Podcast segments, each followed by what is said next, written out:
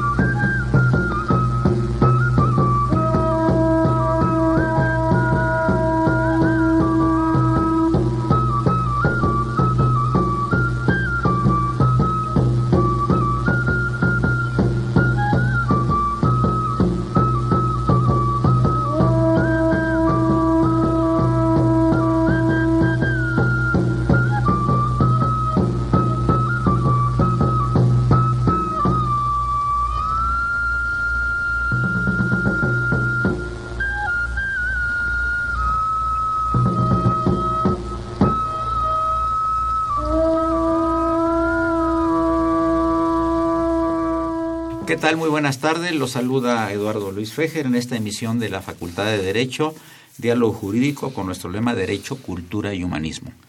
Este programa eh, es en memoria del querido maestro Miguel León Portilla.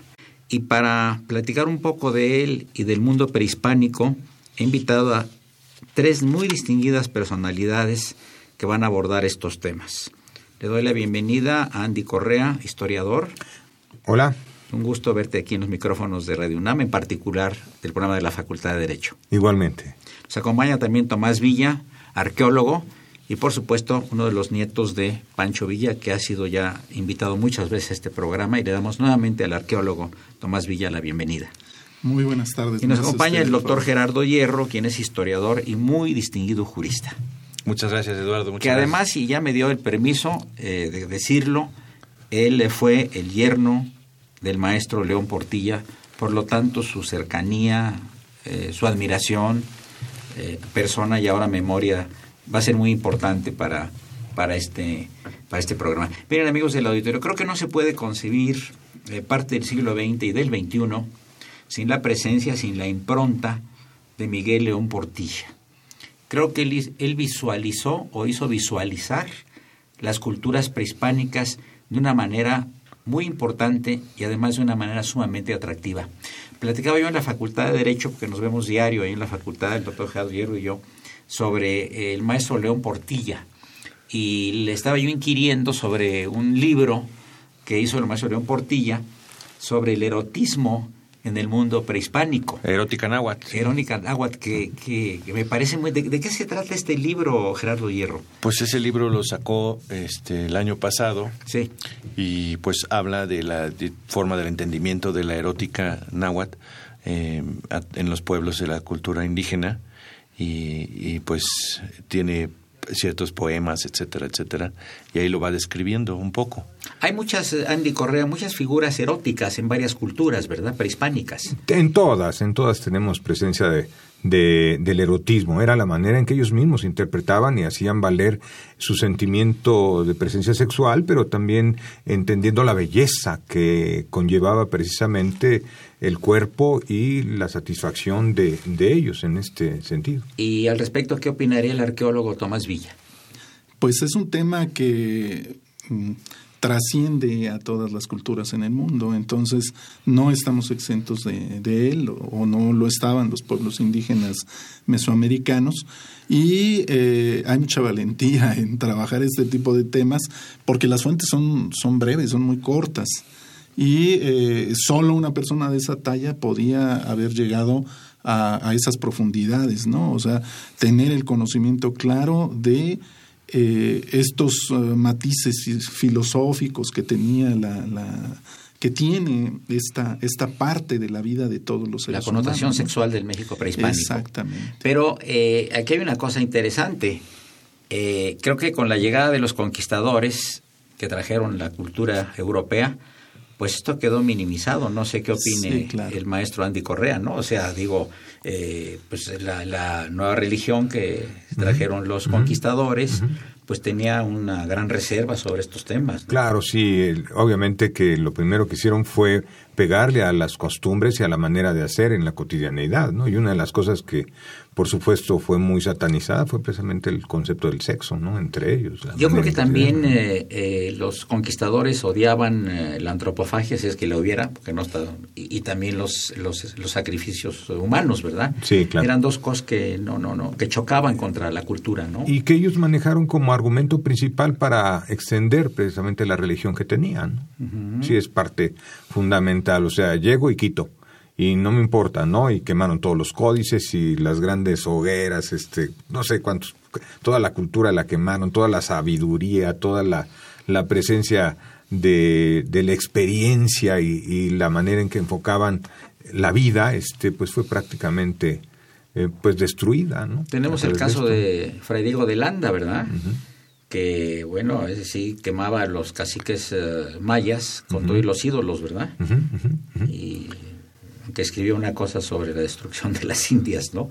Eh, pero era, era famoso porque tenía un, una especial cosa en contra de la idolatría, ¿no? Sí, en contra de la idolatría. Y eh, bueno, platicamos que por ahí puede, puede venir una de las palabras eh, referentes a que les decían indios, ¿no? Cuéntanos esto, por favor. hay, hay, sí, hay una, una idea, ¿no? De que ellos no distinguían exactamente cómo se llevaba la religión en, en, nuestra, en nuestro México, en nuestra América Latina, y para los frailes y las personas que venían acompañando a los ejércitos, a los religiosos que venían acompañando a los ejércitos, les parecía que no tenían Dios. Y una de las banderas fundamentales y, y, motivación fundamental para los soldados que venían de España era que luchaban por Dios y por, de alguna manera, este, que ellos se salvaran y que se fueran al... que salvaran su alma. Sí, salvaran su alma. Entonces, este, decían, es que estos no tienen Dios, no tienen Dios, entonces sin Dios. Y bueno, los principales grupos que venían eran de andaluces extremeños, que en la manera normal, natural en la que hablan, quitan la primera y la última letra de algunas palabras o de algunas frases. Entonces el sin le quitaron el in, se convirtió en in, y Dios dio, indio, y, y lo puede oír si te habla un español, te dice indio, y es sin Dios, ¿no?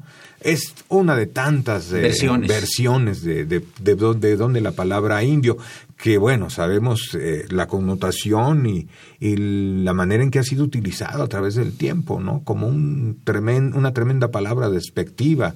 Eh, de hecho, es de las palabras malditas que decía Octavio Paz, ¿no? Que tenemos nosotros en nuestro idioma, ¿no? Gerardo Hierro, ¿qué, qué opinaba el maestro eh, León Portilla sobre todos estos temas y en las pláticas que tenían ustedes? Pues eran pláticas siempre muy amenas, este, siempre en un lenguaje sencillo. Con mucha simpatía, además. Con mucha simpatía, con bromeábamos mucho. Sentido del humor. Entre él y yo, sí, porque tenía un gran sentido del humor. Conmigo siempre fue una persona encantadora, súper amable. Entonces no te tocaba el tema. Si tú se lo preguntabas, él te daba eh, sus respuestas específicas de, de, ciertos temas o a veces te podía platicar pues anécdotas, ¿no? Porque tuvo una vida pues muy interesante.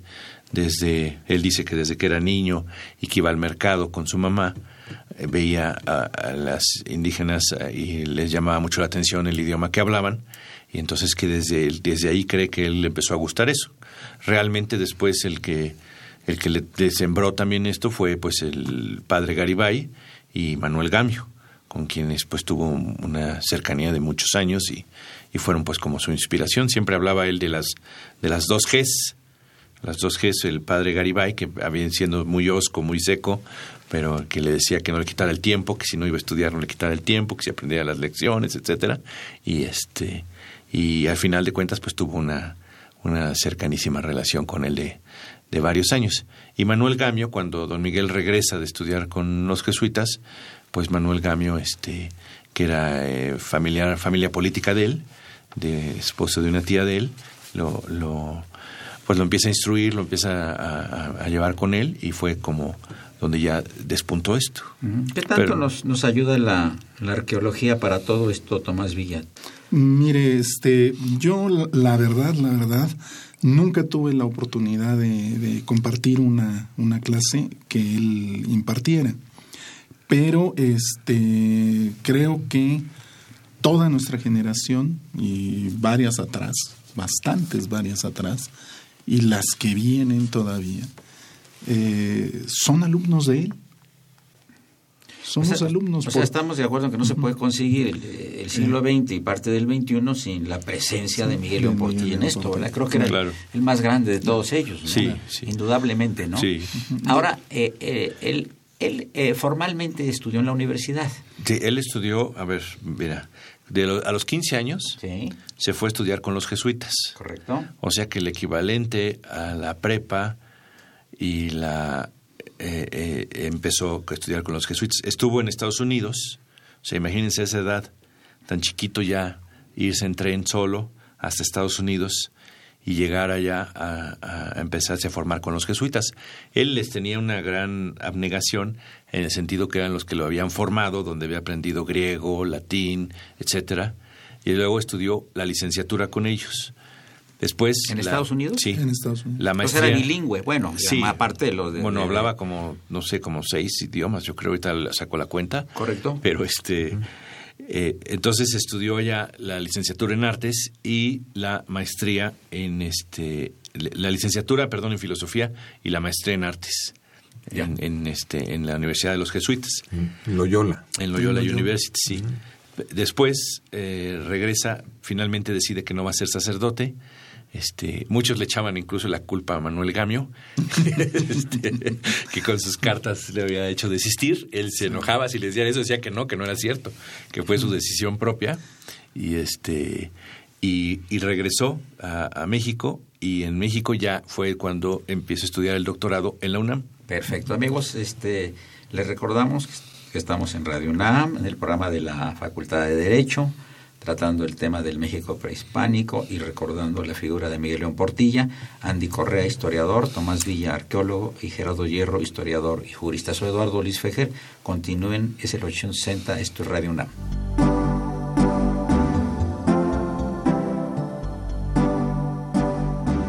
Está usted escuchando Diálogo Jurídico, Derecho, Cultura y Humanismo.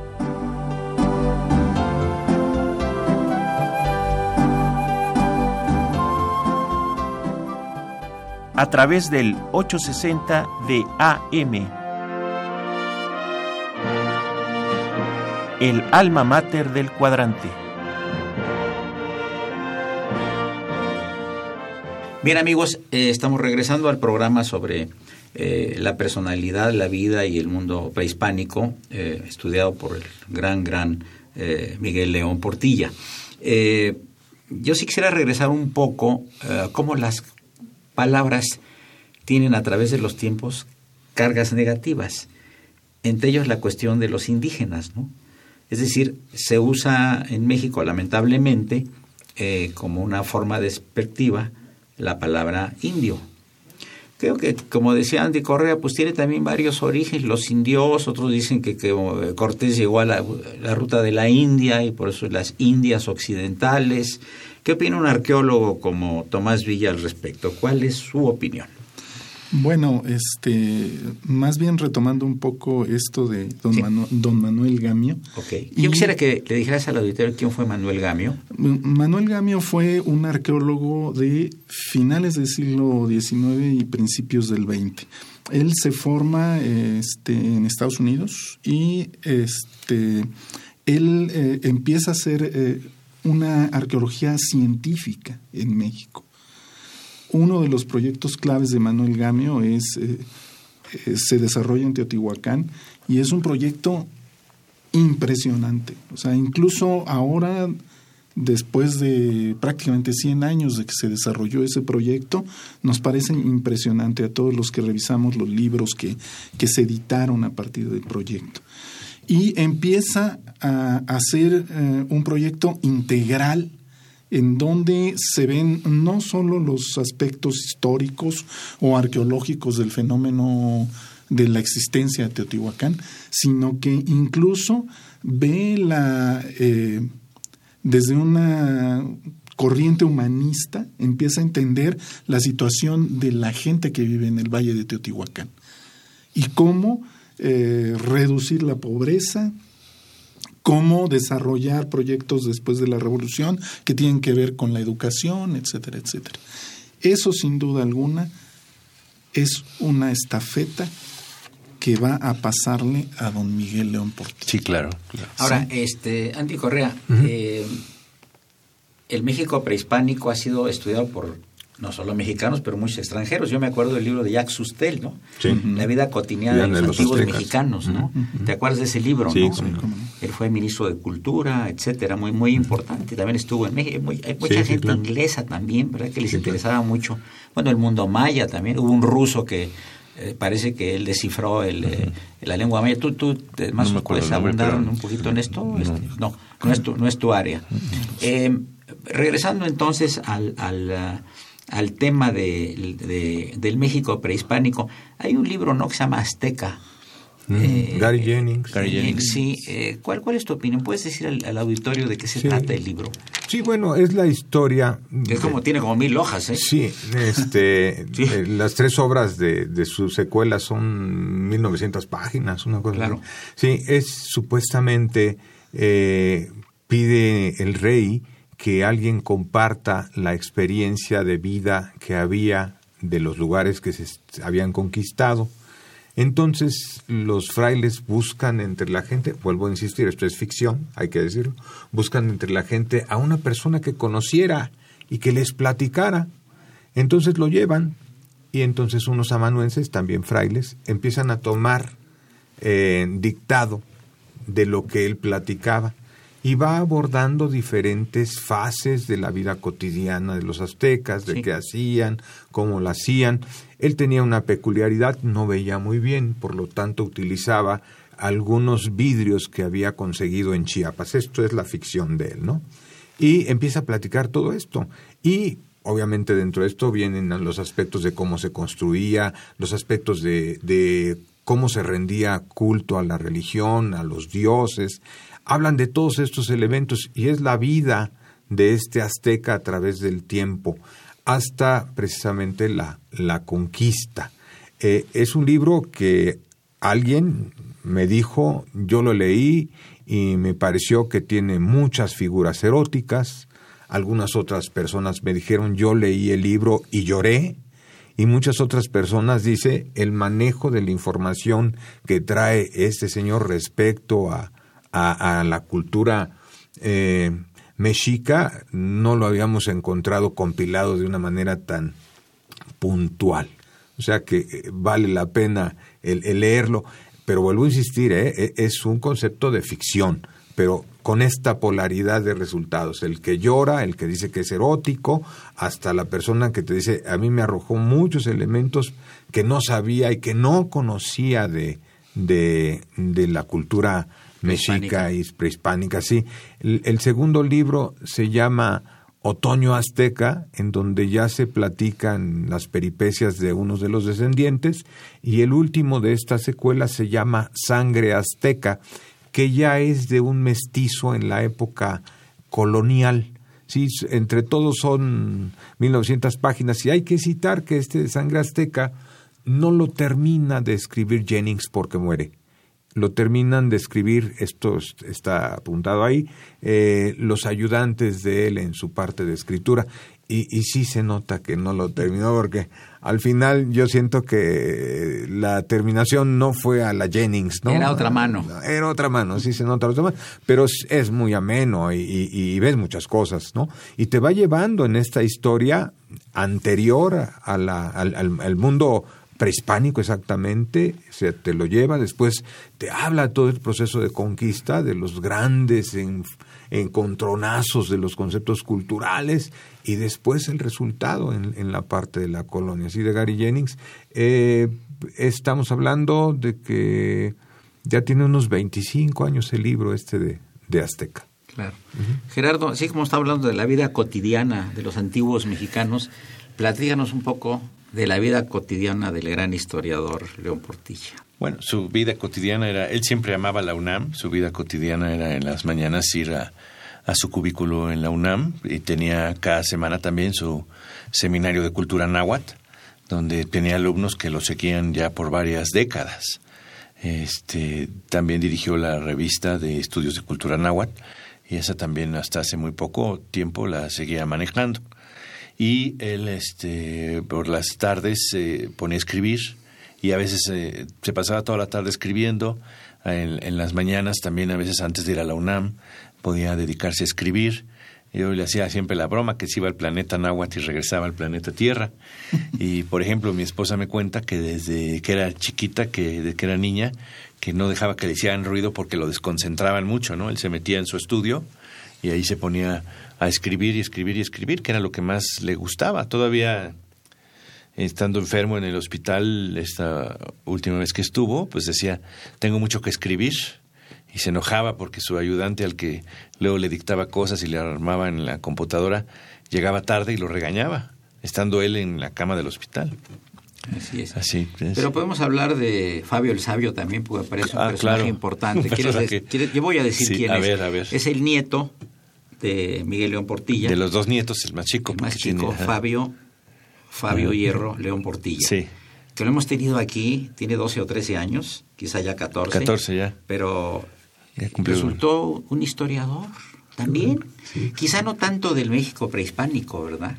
Pues también le gusta. Porque le gusta mucho la cosa grecolatina, ¿no? Sí, pero también escribe, como es que escribe novelas históricas. Sí, Tiene, y tiene 14 años, ¿eh? Precisamente oh. tiene una que es de Pedro de Alvarado, un, amigo imaginario de Pedro de Alvarado y va contando todo lo que va haciendo Pedro de Alvarado, etcétera. Y, este, por ejemplo, ahí consultaba mucho con su abuelo ciertas cosas oh, cuando, cuando este, por ejemplo, todo lo que pasó cuando salían del, del Templo Mayor, etcétera, y la la, noche triste, etcétera, todo eso, ahí este referenciaba mucho con su abuelo, porque su abuelo era muy estricto en esas cosas. O sea, si, si llevaba algo histórico tenía que ser perfectamente demostrable y probable dónde era, no le dejaba que le, ahí le metiera imaginación. Le metía imaginación en que el amigo y él habían peleado en no sé dónde, etcétera, etcétera, ¿no? Sí. Eh, ¿Qué tanto, Tomás Villa, eh, influye la arqueología en la historia? Uy, uy, uy. Una pregunta complicada. Una contestación sencilla. Bueno, yo creo que sí, ¿no? Son hermanas, son hermanas en el, en el quehacer del entendimiento de la, del, del ser humano en, el pasado, ¿no? Eh, no podemos concebir eh, un, arqueólogo que no tenga a su bien una buena cantidad de textos. De hecho, el, el arqueólogo lo que produce es historia, ¿no? Sí, si, la, si hace una buena arqueología, incluso si no la hace, este, él produce historia. Bueno, y un nieto de Pancho Villa, como lo eres tú, también indudablemente eres experto en la vida de, tu ascendiente, ¿no? Por supuesto. Pues intento... hemos hecho programas contigo aquí al respecto, ¿no? Tal vez no sea un experto, pero sí... sí, pues por la, llevar la sangre y la familia de Pancho Villa, ¿no? claro, conocimiento de claro. Sí, pero digamos entre lo que es la historia, por ejemplo, de esa época importante de la Revolución Mexicana, la impronta que tuvo Pancho Villa, que además es el personaje creo que más conocido del mundo, ¿eh? En todos lados. Digo, aparte de los deportistas, ¿no? Yo una vez estaba en, Moscú eh, con el maestro Muñoz de Cote eh, y, oyeron unas, unos muchachos ahí rusos que estaban vendiendo cosas así de, artesanía y nos preguntaban de dónde éramos.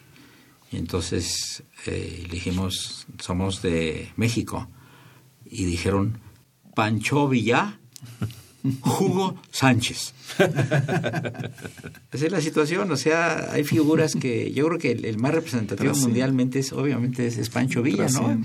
Y el más, también el más estudiado, ¿no? También muy estudiado, por ejemplo, sí, del extranjero, ¿verdad? Sí, sí. Una personalidad muy especial, ¿no? Pero yo no quisiera alejarme mucho del mundo prehispánico.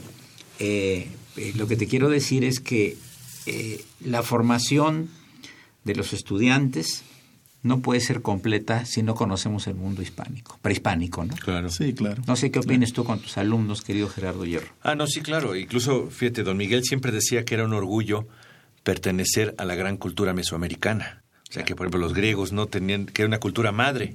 Los griegos no pertenecen a una cultura madre, por ejemplo. ¿no? Entonces decía que era un orgullo que deberíamos nosotros de tener y de fomentar pertenecer a, a una cultura madre como la cultura mesoamericana. Y, y él es el, el- uno de los pilares que fundamenta esta, esta situación. O sea, su, su filosofía náhuatl, Claro. este, de- de- editada en sesenta y piquito, es esencial para, para entender el mundo mesoamericano. Antes de él, no se tenía este conocimiento, era un conocimiento muy críptico el que se necesitaba para poder eh, introducirse en el mundo náhuatl. Sí, es un grupo muy pequeño, pero él empieza a masificar Sí. esta idea, Bueno, este entendimiento. La filosofía náhuatl estudiada en sus fuentes era su tesis doctoral, que ha sido publicada pues más de 50 años ininterrumpidamente. Pero él contaba que no lo dejaban publicar, que no lo dejaban registrar el tema, que decían, ¿cómo, cómo que los náhuatl tienen filosofía? Claro que no. Y entonces lo rebotaban, que tenía que hablar con no sé quiénes, y que incluso una vez en una fiesta, esa es una anécdota muy simpática, está el padre Garibay y le grita, ven Miguel, ven, ven, ven, estaba en una fiesta, ven. Se le, le dice, mira, ¿sabes qué acaba de decir este señor? Me acaba de preguntar que quién es el imbécil que dice que los nahuas tenían filosofía. Le dice, pues este muchachito es el imbécil. Le dice así. Entonces, y ahí pues ¿qué hace? Pues rompe, porque el concepto de filosofía pues era algo que era nada más para un término europeo, para un término del otro lado del océano, ¿no? Y él demuestra claramente cómo sí, efectivamente, era una cultura que por supuesto que tenían filosofía. Claro. Y además filosofía eh, profunda y filosofía de la muerte, ¿no? También, claro. Andy, a ver, Andy, eh, ¿quieres concluir esta primera, esta, esta segunda parte del programa hablando brevemente de la filosofía de la muerte? Bueno, este, En ese- bueno, en el mundo prehispánico. Sí, en el- claro, en el- claro, en claro, el claro. maya puede ser Sí, el, el Mictlán, ¿no? Mictlán Tecutli. Ese viaje que se hacía cuando ya perdías tu vida y te ibas en el alma a la eternidad y que antes de morir tenía la opción, la persona que moría, de que uno de los sacerdotes de alguno de los templos cercanos que llevaba o que cubría el área de, de esta Tlazolteotl, iba y como que te confesaba. Tlazolteotl era la que comía la, la suciedad. Entonces, tú al platicarle lo que serían, vamos a llamarle así, las cosas, tus pecados, pues, este, ella te limpiaba. Entonces ya eh, el sacerdote al platicar, Tlazolteo te limpiaba. Y ya podías emprender este camino al Mictlán de una manera más Parece que era por etapas, ¿no? Sí, sí. A ver si podemos ahorita ya en la, en la segunda parte eh, del programa, eh, porque ya el padre Cronos nos está haciendo señas, a quien saludamos con afecto igual que al señor Ferrini. Eh, eh, ya están haciendo señas de que ya llegamos a la primera media hora de este programa, con la presencia de Andy Correa, historiador, Tomás Villa, arqueólogo, y Gerardo Hierro, historiador y jurista. Soy Eduardo Luis Fejer. Continuamos en un momento más. Gracias.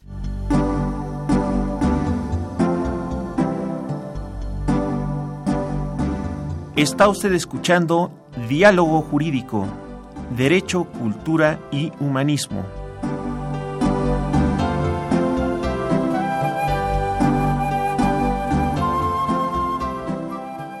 A través del 860 de AM. El alma mater del cuadrante. Bien amigos, continuamos eh, en este programa. Estamos recordando la figura y la obra de, de Miguel León Portilla. Por cierto, le pregunto a quien fuera su yerno, el famoso, conocido y respetado historiador y jurista Gerardo Hierro, eh, sobre la esposa de, de León, la vida de León Portilla, una intelectual también de primer nivel, ¿verdad? Sí, claro. mira. Cuéntame un poco de, de- de la señora, por la favor. señora se llama Ascensión Hernández Triviño. Bien. Ella es de Extremadura, de un De lugar... donde era Hernán Cortés. De donde era Cortés, muy cerca de Medellín, de un lugar que se llama Villanueva de la Serena. Y él eh, la conoció en un congreso itinerante que en España, de esos que se hacían en tres ciudades diferentes. Ahí la conoció y este y tiempo después eh, se casaron. Ella es historiadora, ella sí estudió este, historia, don Miguel no estudió historia formalmente, Sí. incluso le- le- ella le decía que era este, un filósofo converso a la historia, y ella es historiadora y doctora en historia, es investigadora del Instituto de Investigaciones Filológicas en la UNAM, es una mujer brillantísima, pertenece a la Academia Mexicana de la Lengua, pertenece a la Academia de la Historia, etcétera. Pero bueno, pues lo que pasa es que también, pues como se casó con un gigante, y ella realmente fue un pilar fundamental en su vida porque le resolvía todo para que él se pudiera dedicar a sus cosas. O sea, ella tenía esa dualidad de intelectual y de una esposa este, ex- extraordinaria y fuera de serie y una madre maravillosa y una abuela encantadora también con sus nietos. Entonces realmente ella ese es otro otro triunfo extra, ¿no? El tener una familia, el poder haber eh, eh, logrado la cohesión de una familia así y aparte escribir libros y aparte publicar artículos y aparte hacer investigaciones, ponencias, etcétera y, y estar siempre eh, acompañando a su esposo. Entonces realmente sí es increíble. A él le hacían la broma que por qué no se había casado con la flor más bella del ejido y eso. Entonces él decía que pues que en el amor no había este no había geografía, ¿no? Claro, y además lo era, ¿no?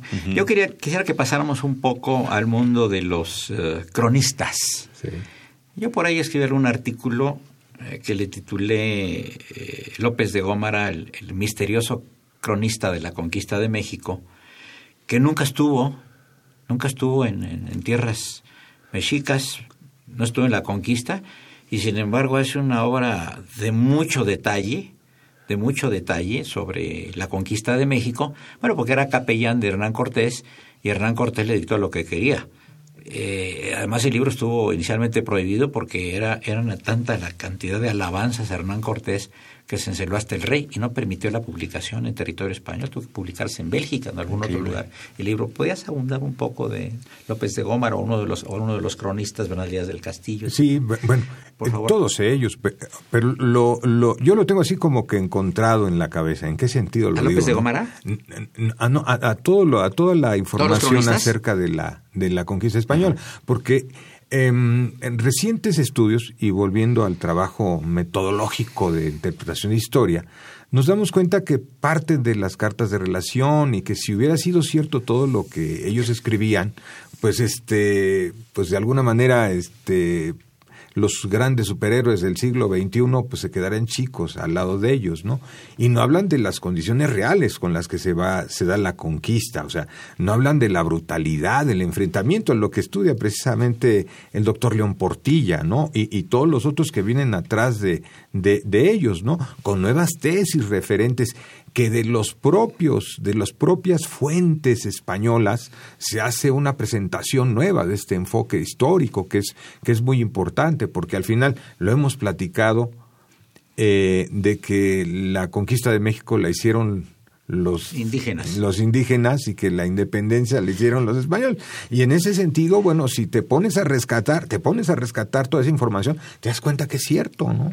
O sea, la parte de logística, la parte de abastecimiento, la parte de los contactos, los caminos, las rutas, la- los traductores, este, los espías, pues eran de aquí. Y entonces ellos inventan y se ponen a inventar eh, los grandes pasajes de que vencieron y vencieron y vencieron y, y no, no, igual, este, en la otra parte, este proceso de catequización que se hace, ¿no? Es decir, si le echas números y cuentas a todo lo que dijeron los frailes que habían catequizado, pues creo que le dieron la vuelta tres veces al, a, la población y, que han venido a bautizarse y a que no, y, solitos la luz les ha llegado, no, no, no, no. Este, esa es parte de lo que, eh, de la labor de, de trabajo de los historiadores que han partido de, de, de esta visión de los vencidos, ¿no? De, de todos ellos que han estado estudiando y que se meten más a las fuentes, trabajan más, inclusive con las fuentes españolas para rescatar todo ese tipo de aspectos, ¿no? Y por citar hace un momento que estábamos hablando de Pedro de Alvarado, ¿no? Pedro de Alvarado se lleva guerreros mesoamericanos y mayas a Nicaragua y están en la parte de la conquista. Y luego le dicen, oye, vente a ayudar, vente a ayudar aquí a la conquista de, de, de, de los Andes y del Perú y todo lo demás. Y se lleva guerreros mexicanos a, favor de los españoles, a estos lugares, ¿no? Que nunca se había dicho. Y mentiras, es que estos, ¿cómo le metieron en el superlativo él y tantos otros, ¿no? Este, las grandes batallas y las... O sea, hay que estudiarlos, hay que verlos, ¿no? Pero, pero vemos que esa es una, un gran, una gran parte de la ficción. Y si no nos metemos a las fuentes, como le hacía el doctor León Portilla, ir a las fuentes, trabajar, ver más allá, pues la, la, la historia se queda mocha, se queda trunca o con una visión que como tal pues no es no no fue como fue o no es como ellos no fue como ellos dicen que fue y hay que seguir reinvestigando esto. Y es muy importante, ¿no? Porque es, esa es una de las secuencias que deja el doctor León Portilla.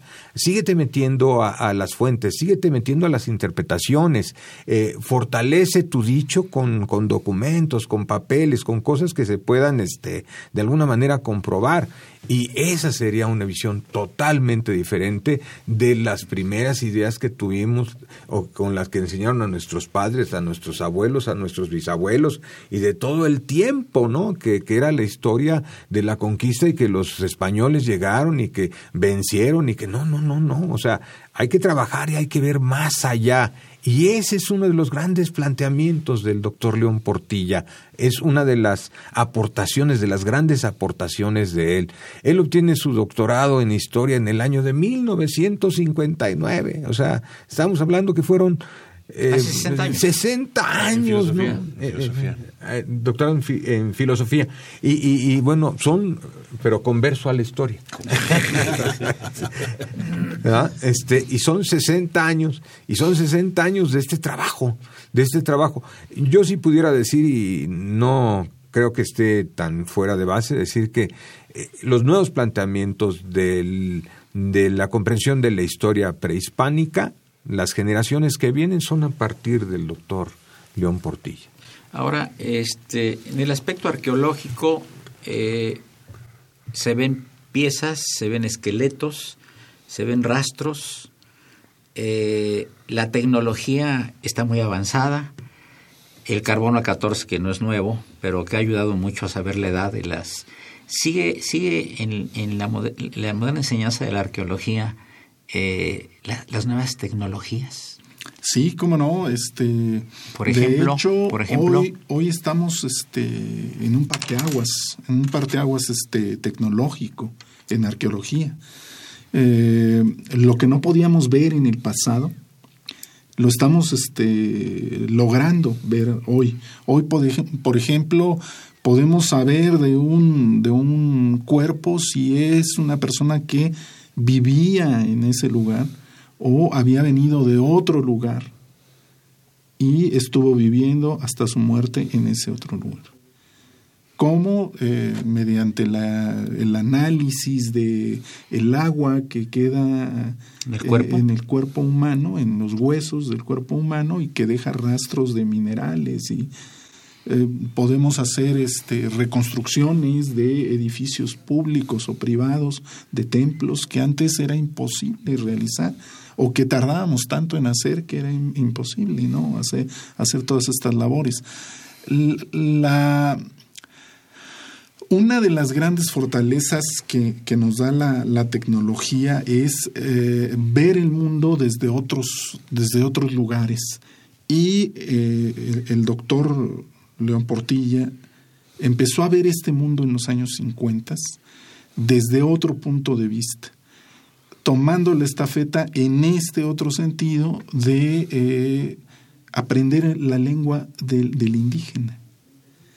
Y eh, aprender el náhuatl le transformó su visión de, de, del mundo, del mundo indígena, no solo del indio muerto, del indio eh, arqueológico, sino del indio vivo, porque empezó a tener, mediante este, este método, empezó a tener la oportunidad de escucharlos no a través de la voz del cronista, no a través de la voz de aquel español o indígena españolizado, sino de ellos mismos. Gerardo Hierro, los amigos eh, intelectuales cercanos a León Portilla, era Octavio Paz seguramente era uno de ellos, porque eran un poco contemporáneos, más o menos, ¿no? Bueno, sí, él me platicó que, que estuvo con él incluso en, en la India, etcétera. Sí. Y este y pues bueno, amigos intelectuales pues tuvo muchos, este el, el doctor de la Fuente, eh, que otros, así que me, para la memoria, pues el, el Digamos, doctor el mundo intelectual de la época, Ajá, ¿no? otro que murió antes, Juan Comas, él siempre platicaba mucho sobre Juan Comas. Eh, ¿Era español, Juan Comas? Era español, sí. Era español y vivía ahí cerca de su casa también, en Coyoacán. Ajá. Del Y- exilio. Y este, del, sí, del exilio, exactamente. Y y, este, bueno, su, su otro, su gran amigo ahorita, eh, el doctor Fixamudio. Claro. Héctor Fixamudio. De la edad más o menos, ¿verdad? Es un año mayor que él. Gran jurista, ¿no? Ajá, Gran jurista, gran ¿no? jurista, El sí, claro. Claro, sí, ¿no? ese- ese- todos los días habla para, hablaba para preguntar cómo estaba, sí. sí, Sí. Bueno, tenemos personajes en nuestra Universidad Nacional Autónoma de México de Su, primerísimo su amiga nivel. de muchas décadas pues fue Clementina Díaz de Obando.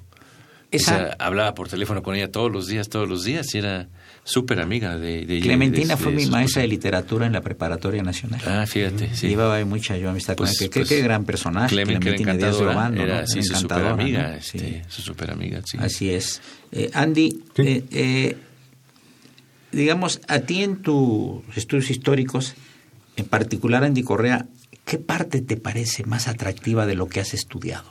Digo, yo sé que De- tú de tienes un abanico, es la historia de México, Sí, tú claro. tienes un abanico muy grande, pero a ti en lo personal, Andy Correa, Sí. historiador, ¿qué parte de la historia a ti en lo personal te ha parecido más atractiva y en la que has abundado más? Bueno, una es esta, la, la parte prehispánica. ¿Ok? Tiene que hablar, o sea, es Incluyendo el importante- mundo maya. Incluyendo el mundo Por maya. supuesto. madre. sí, claro.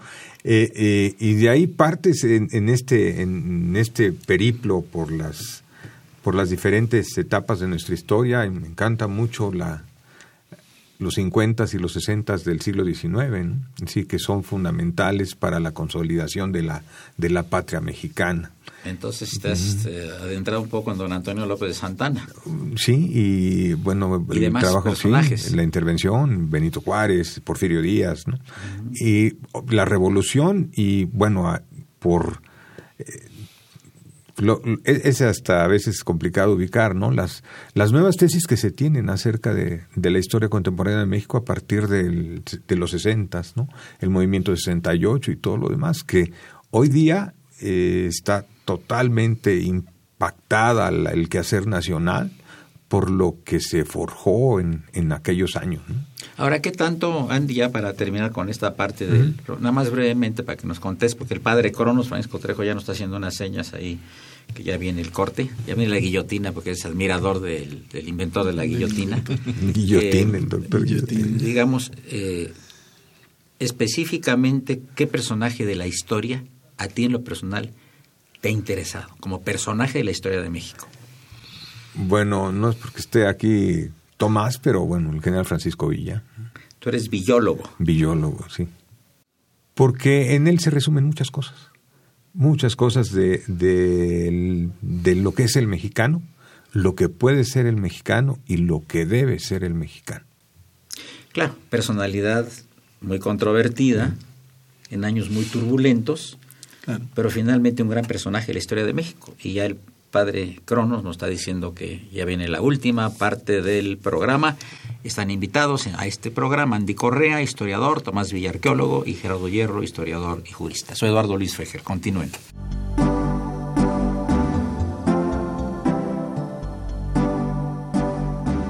Está usted escuchando Diálogo Jurídico, Derecho, Cultura y Humanismo.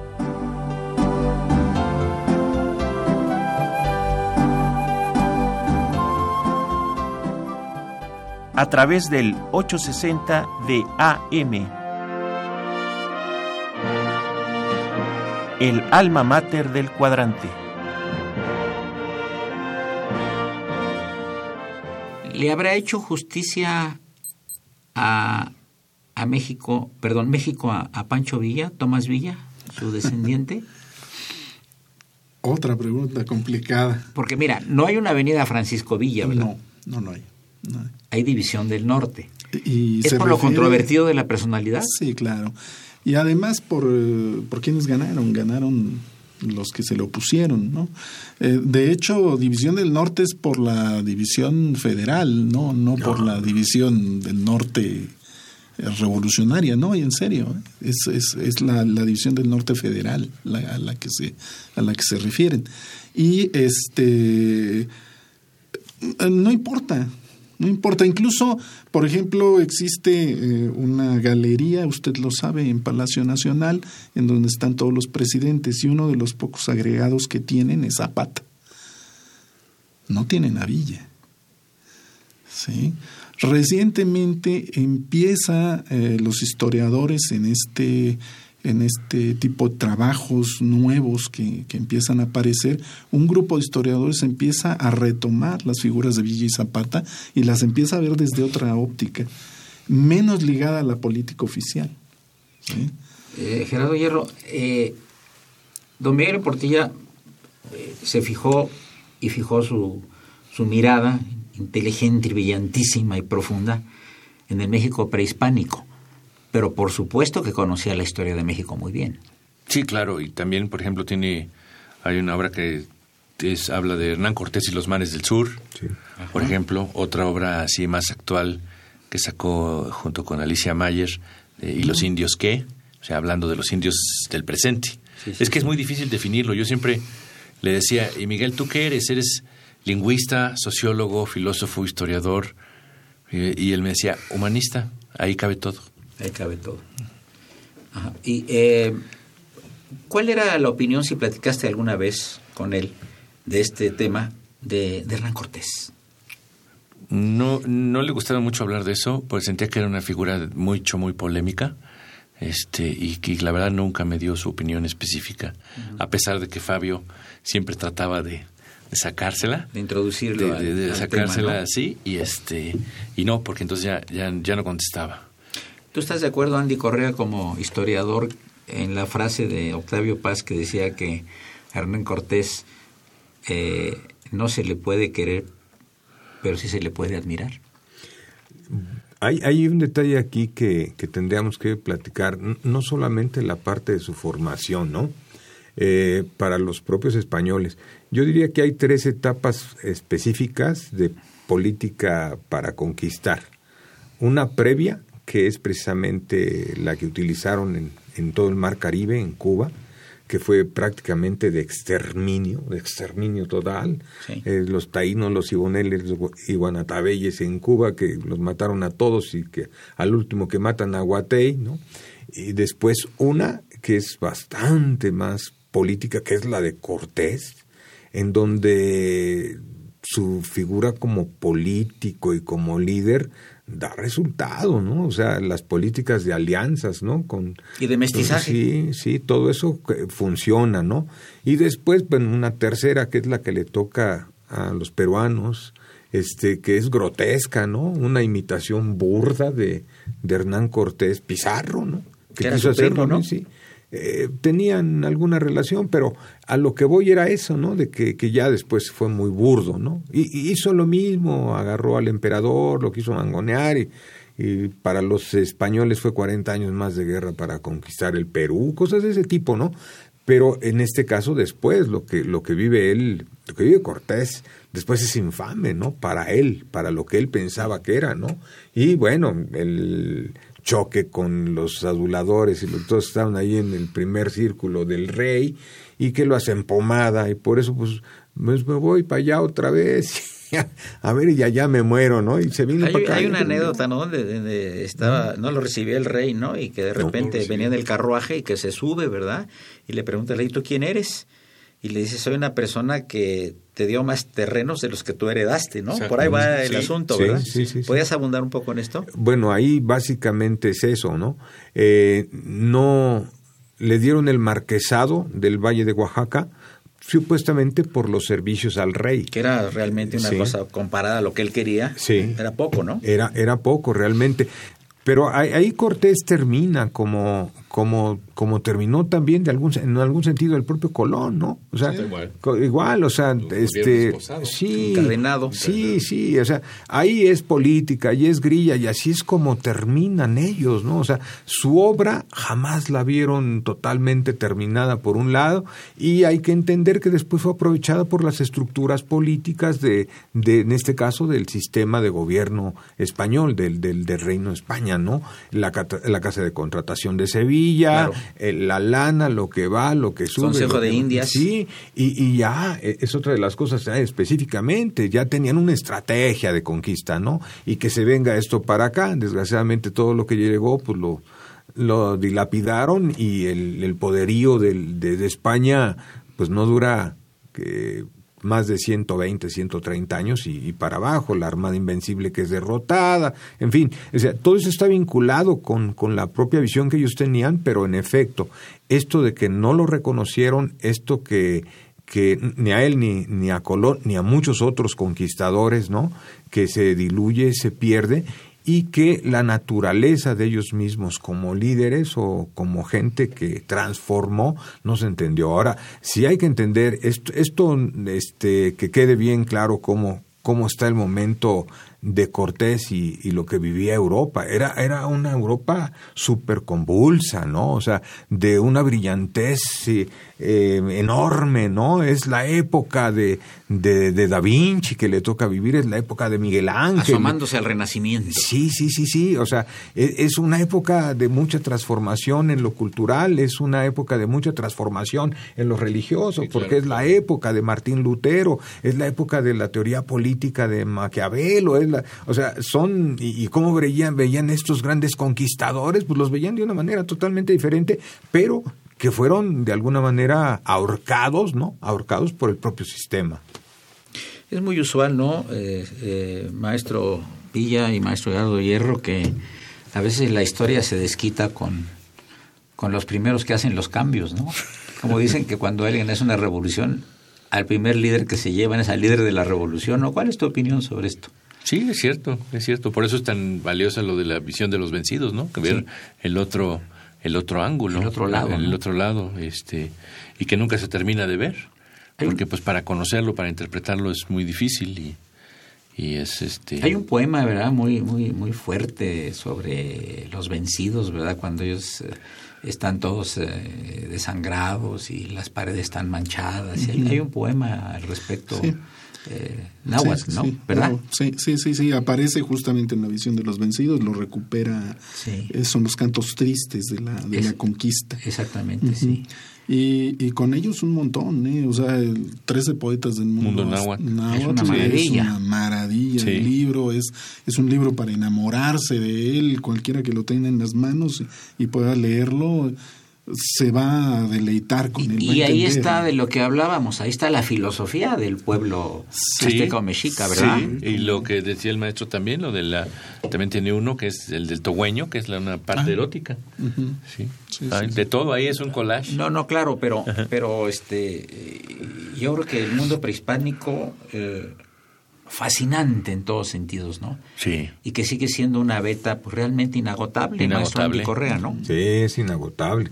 Y, tan es así que hay un concepto que, em, bueno, hay que hablarlo, hay que decirlo, porque el haberlo abordado como lo abordó, desarrollado como lo desarrolló y, proyectado como lo, como lo proyectó, le dan más o menos, tengo más o menos la información de que son 16 doctorados honoris causa de universidades mexicanas, norteamericanas, españolas, europeas y de y de y de Sudamérica, ¿no? O sea, y de Israel. O sea, son 16 doctorados. O sea, esta visión del humanista de algo que está presentando y que se extienda la obra y que se conozca la obra y que se entienda la obra que hizo, tiene, ese, tiene ese reflejo inmediato. ¿Quién puede hablar de eso? Eh? 50 libros. 50 libros, más de 500 artículos. ¿Quién, puede hablar de eso? Libros traducidos a 20 idiomas. A 20 idiomas, sí, sí, sí. Es, que todo eso juega, ¿no? Y yo, yo una de las cosas que veo en él es, es esta particularidad, eh, eh, no solo de, la obra, sino ya hablando de la, la, la parte de ciencia social pura, la parte filosófica, histórica, eh, el método que desarrolla, que ya nos hablaron un poquito referente a la, a la, a la tremenda aplicación que tenía para el desarrollo de su trabajo, se da a esto. Él, él con el método, con, con la fuerza de la verdad, con la fuerza de su estudio, es lo que lo hace trascender y trascender en el mundo académico, en el mundo intelectual, ¿no? Y en este caso, para nosotros como mexicanos, eh, ya es, forma parte de, referencial en nuestro imaginario colectivo, ¿no? Pues amigos, llegamos a la falta de final de este interesante programa. Espero que les haya gustado. Yo podría epilogar eh, eh, lo que acabo de notar sobre el maestro León Portilla, que tenía sabiduría, sencillez y sentido del humor. Sí. Agradezco muchísimo al historiador Andy Correa su presencia y comentarios. A tus órdenes, sí. Al historiador y ju- jurista Gerardo Guierro, quien fuera yerno de León Portilla. Un placer estar con ustedes. Muchísimas gracias. Señores, y al nieto de Pancho Villa, el arqueólogo Tomás Villa. Soy Eduardo Luis Fejer, la mejor de las tardes, y continúen esto es Radio UNAM.